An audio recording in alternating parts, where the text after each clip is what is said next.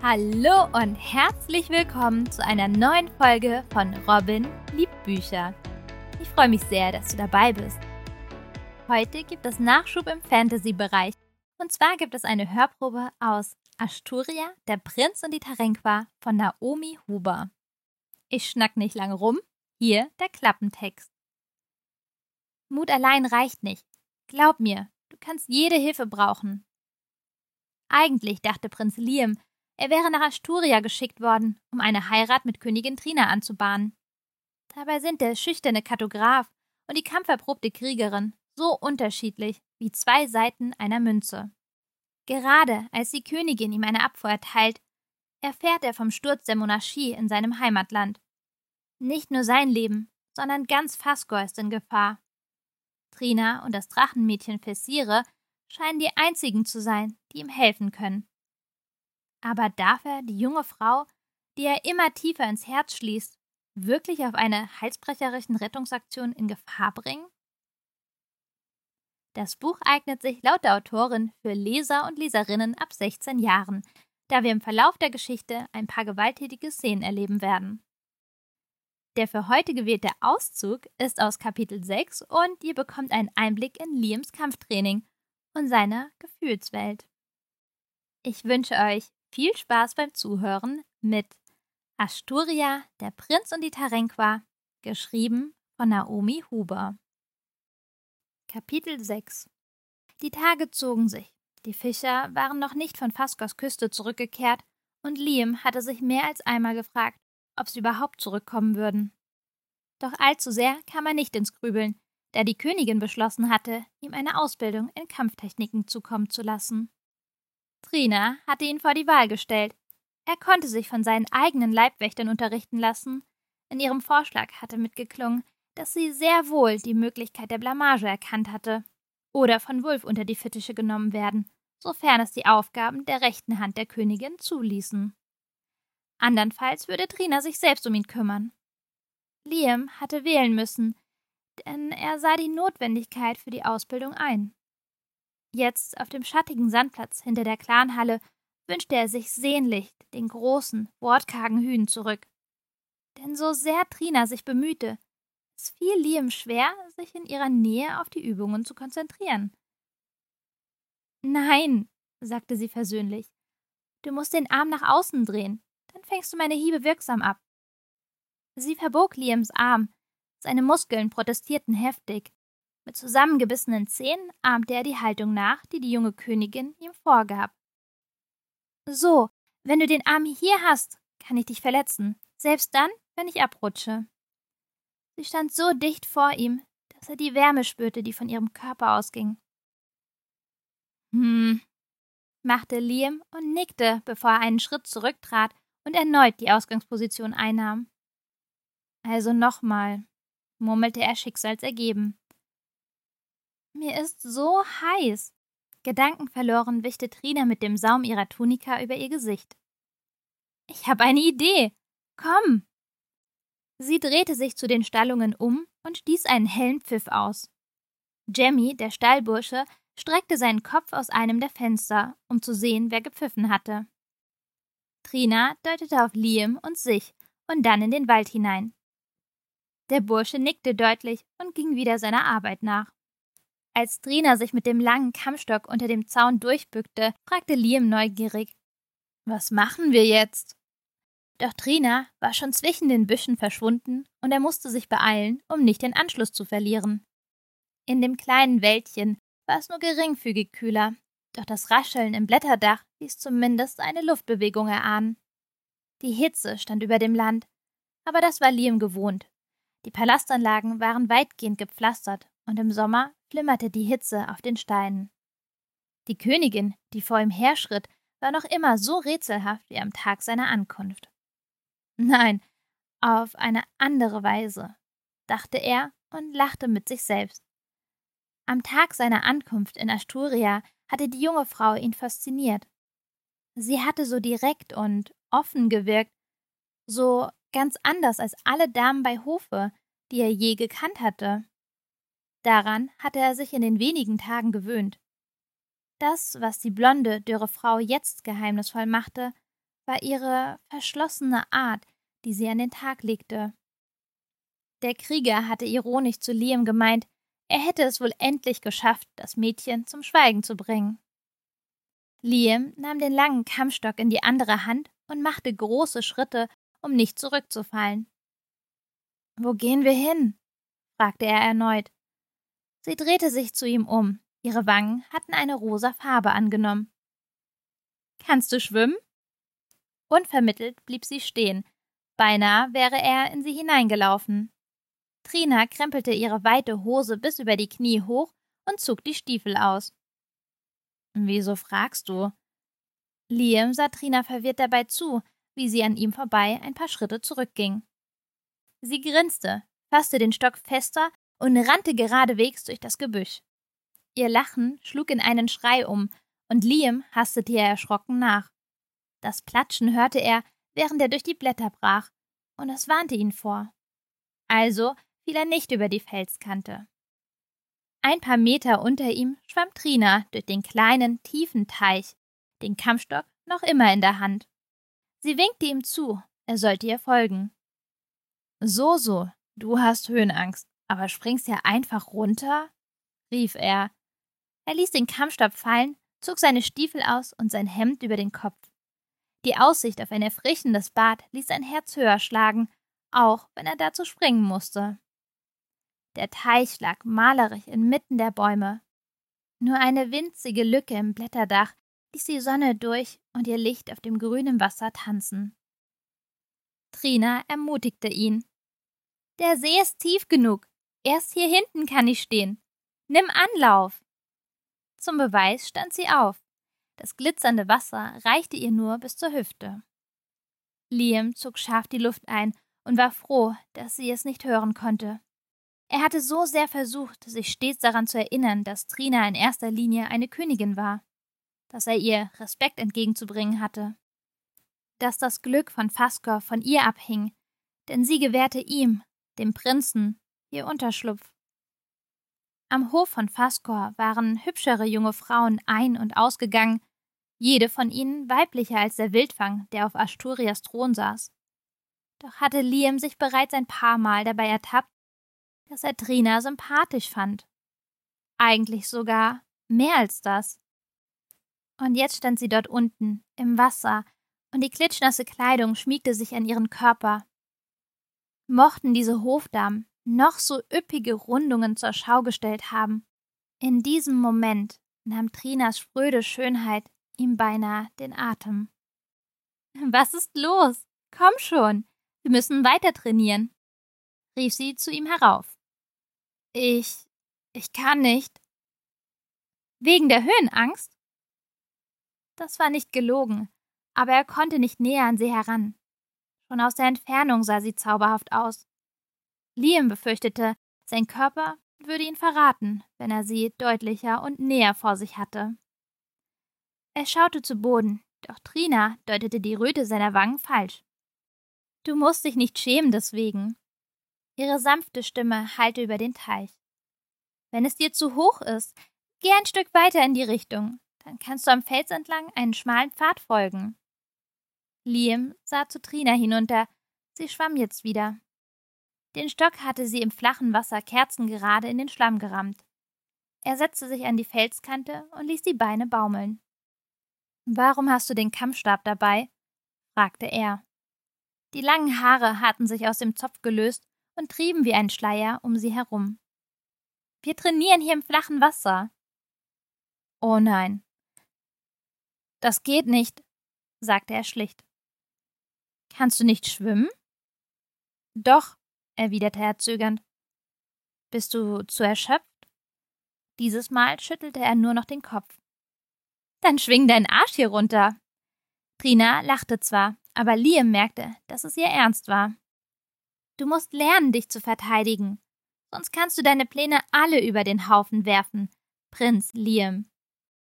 Ihre Worte erinnerten ihn daran, was wichtig war. Seine Eltern, Faskor. Mit einem Seufzen stand Liam auf.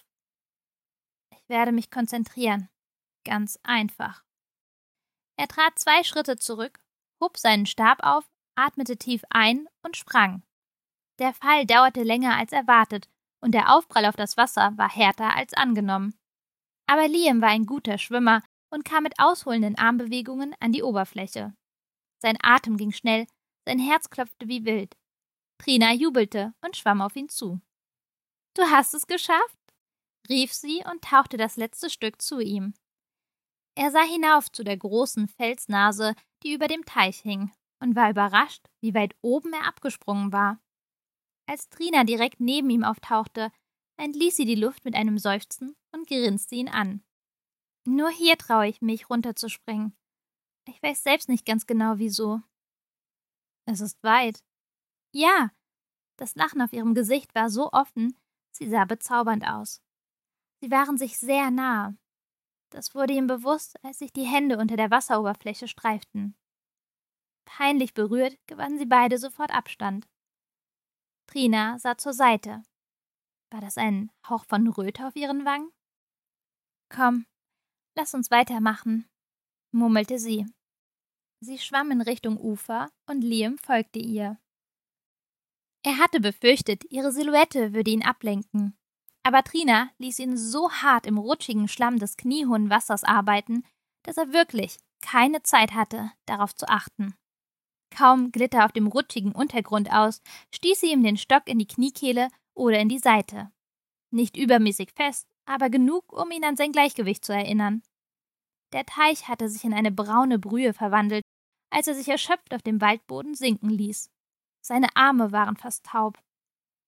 Waschen müssen wir uns wohl woanders, vermutete er. Trina streckte ihre Beine aus und krempelte die nasse Hose wieder über die Waden hinunter. Wir müssen nicht so lange warten. Das Wasser klart relativ rasch wieder auf. Er sah sie fragend an. Ich habe ja ein paar Mal trainiert, allerdings im tiefen Wasser. Sie wollte wohl nicht mehr erzählen und wechselte das Thema. Wie kommst du mit der Karte von Faskor voran? Liam seufzte und wünschte sich, er hätte sein Hemd nicht auf dem Felsvorsprung liegen lassen. Er kam sich halb nackt vor. War er ja auch. Schleppend. Sie warf ihr einen Seitenblick zu, vermied dabei aber, ihn lange anzusehen. Ich hol unsere Sachen. Der Teich sollte dann klar genug sein, damit wir uns den Schlamm abwaschen können. Danke, sagte er leise und lehnte sich gegen einen Baumstamm zurück. Als sie auf dem Sandplatz zurückkehrten, bat Trina ihn, die Karte sehen zu dürfen. Er ging voran zu der kleinen Kammer, die man ihm hergerichtet hatte. Liam öffnete die Tür, ohne zu zögern. Er wusste, dass er seine wenigen Habseligkeiten ordentlich aufgeräumt hatte. Das ist sie. Der große Tisch war von dem Papier bedeckt. Trina hatte um eine detailreiche Karte gebeten. Nun stand die Königin mit dem Rücken zu ihm davor, um sie zu betrachten. Seine Kleidung war klamm und begann zu scheuern. Liam wechselte rasch sein Hemd, auch wenn der feuchte Stoff der Hose sehr unangenehm bei jedem einzelnen Schritt war, so würde er warten, bis sie gegangen war. Er würde erst später trockene Unterwäsche anziehen können. Wieso sind nur die Umrisse? begann sie und stockte. Seine Haare tropften noch und seine Haut war klamm. Er verhedderte sich im frischen Hemd und kämpfte seinen Kopf durch den Ausschnitt. Trina sah ihn an und wandte sich im nächsten Moment beinahe ertappt der Skizze zu. Zum einen dauert es lange, eine anständige Karte anzufertigen. Außerdem muss ich alles auswendig abrufen. Dazu muss ich mich erinnern. Das braucht Zeit. Er nahm seinen Mut zusammen. Dies war die Gelegenheit, das endlich anzusprechen. Und es gibt noch einen Grund. Er setzte sich auf das Bett, da Trina vor dem Tisch stand und den Schemel darunter blockierte. Welchen? Sie sah ihn fragend an, während sie ihre nassen Haare mit den Händen ausfrang. Du hast mir immer noch nicht gesagt, wozu du sie brauchst. Karten erleichtern einen Krieg ungemein. Er traute Trina keine derartige Heimtücke zu, doch er musste wirklich wissen, was sie damit anfangen wollte. Die Königin wischte sich auffällig lange ihre Hände an der Tunika ab. Schuldbewusst sah sie zu Liam auf. Für einen Moment sank ihm der Mut. An dem Tag, als ihr angelegt habt, hat sich viel verändert. Sie sagte es leise und sah verlegen zu Boden. Fessire hat es als erste gespürt, als sie mir sagte, dass das Schicksal den Fluss heraufrudert. Dachte ich, sie erlaubt sich einen Scherz mit mir. Dann kam der Bote, und ich rannte vom Acker, was das Zeug hielt. Gerscha brachte die Bitte deiner Eltern. Vermählung und so. Sie kicherte. Oh, du hättest Fessire hören sollen in meinem Geist. Sie hat kaum Luft gekriegt vor Lachen. Dann wich jede Fröhlichkeit aus Trinas Gesicht und sie sah ihn ganz ernst an. Auch wenn du nicht der Prinz dieses Landes jenseits der Meeresenge wärst, hätte ich den Entschluss gefasst. Tropf, Tropf, Tropf. Am Ende ihres Topfes löste sich noch immer Wasser und klatschte auf den steinernen Boden. Laut zerrissen diese winzigen Perlen die Stille, als sie zersplitterten und einen nassen Fleck nach dem anderen hinterließen. Welchen Entschluss? Seine Stimme war gefasst, aber innerlich bebte er. Aus Angst? Vor Zorn? Enttäuschung? Dir zu helfen. Ein Krieg in Fasgor bedroht meine Grenzen, sagte sie und zuckte mit den Schultern. Deine Eltern wollten dich in Sicherheit bringen und würden eher sterben, als zu verraten, wo du bist. Sie sah sich um und setzte sich kurzerhand neben ihn auf das Bett. Ich würde wer weiß was dafür geben, hätte ich nur einen Funken Hoffnung, dass meine Eltern noch am Leben wären. Ihre Hand zitterte so, wie Liam sich fühlte. Sie wollte nicht in Fascor einfallen. Er war dumm gewesen, auch nur einen Gedanken daran zu verschwenden. Ihre Finger waren kalt, als er seine darum schloss im Versuch, sie zu trösten. Fessire sagte, du wärst mit ihr verbunden, ähnlich wie ich es bin, murmelte sie. Trina schaute aus dem Fenster und machte eine lange Pause. Liam war sich ihrer Hand in seiner überdeutlich bewusst. Mit brüchiger Stimme fuhr sie fort. Mein Vater sagte früher immer, dass ein König nichts von seinen Untertanen verlangen darf, das er selbst nicht bereit ist zu tun. Sie löste den gedankenverlorenen Blick von den Bäumen vor dem Fenster. Deswegen bat ich dich, in deiner Sprache zu sprechen. Ich bitte dich um eine Karte. Ich werde nichts von den meinen verlangen, das ich selbst tun kann. Trina atmete hörbar ein. Ich werde dich nach Fasgor begleiten und dich bei der Suche nach deinen Eltern unterstützen. Liam war verdutzt. Er hatte eine Vermutung in diese Richtung gehabt, aber nie im Leben war er davon ausgegangen, dass sie das persönlich in die Hand nehmen wollte. Als er sich gesammelt hatte und zum Protest ansetzte, kam Trina ihm zuvor. Mut allein reicht nicht. Glaub mir, du kannst jede Hilfe brauchen. Sie lächelte, ohne ihn anzusehen. Aber du bist die Königin. Sie nickte. Ich weiß, das hat mir Wolf auch schon gesagt. Trotzdem spüre ich, dass unsere Schicksale miteinander verwoben sind. Dass ich das tun muss. Müssen tust du gar nichts. Er schüttelte den Kopf. Du hast mir erzählt, du willst Asturia nicht in der Dunkelheit versinken lassen, weil die Könige vor dir so hart daran gearbeitet haben, das daraus hervorzuholen. Sie nickte matt. Und jetzt willst du dein Leben aufs Spiel setzen? Für meine Eltern? Für mich? Für Faskor? Trina zuckte mit den Schultern. Was, wenn dir etwas zustößt? Wenn du nicht mehr zurückkommst? Was wird dann mit deinem Königreich? Liam war hin und her gerissen. Einerseits war er froh um ihre Unterstützung. Er hatte kaum Fortschritte gemacht im Kampf mit Messer, Schwert oder Kampfstab. Nur mit dem Bogen war er nicht so schlecht, dass er sich schämen musste. Trina war eine unglaublich gute Kämpferin. Doch sie war auch das Oberhaupt dieses Landes und hatte so viel geopfert, um den ihr zustehenden Thron zu besteigen. Sie konnte ja nicht umsonst so hervorragend mit jeder Waffe umgehen. Jahrelang hatte Trina hart an ihren Fähigkeiten gearbeitet, um die Nachfolge ihres Vaters antreten zu können. Ich kann nicht zulassen, dass du dich derart in Gefahr begibst, Jetzt sah Trina ihn perplex an. Sie blinzelte irritiert und wählte ihre Worte mit Bedacht. Wenn mir etwas zustoßen sollte, wird in fünf Jahren Wulf auf dem Thron sitzen. Meine rechte Hand ist ein guter Mann. Ein so guter, dass er damals nicht antrat, um mir keinesfalls im Weg zu stehen. Sie zog die Augenbraue hoch. Außerdem steht dir nicht zu, mir irgendetwas zu verbieten. Sie grinste, als Liam tief Luft holte. Na hör mal, du willst mich begleiten. Wer könnte dir das verbieten, wenn nicht ich? Du bist Gast in meinem Land, in meinem Haus. Und du hast vergessen, ich bin die Königin. Du verbietest mir gar nichts, Prinz. Das war die Hörprobe zu Asturia, der Prinz und die Tarenqua von Naomi Huber. Ich bedanke mich fürs Zuhören und hoffe, euch hat der Einblick in den Roman neugierig auf mehr gemacht. Wer mehr über Naomi Huber erfahren möchte und ihren Fantasy-Roman, kann sich auf das Interview am nächsten Sonntag freuen. Und an alle Bücherliebhaber und Bücherliebhaberinnen und die, die es noch werden wollen, genießt den Tag. Und wenn ihr wollt, hören wir uns wieder nächsten Sonntag. Eure Robin.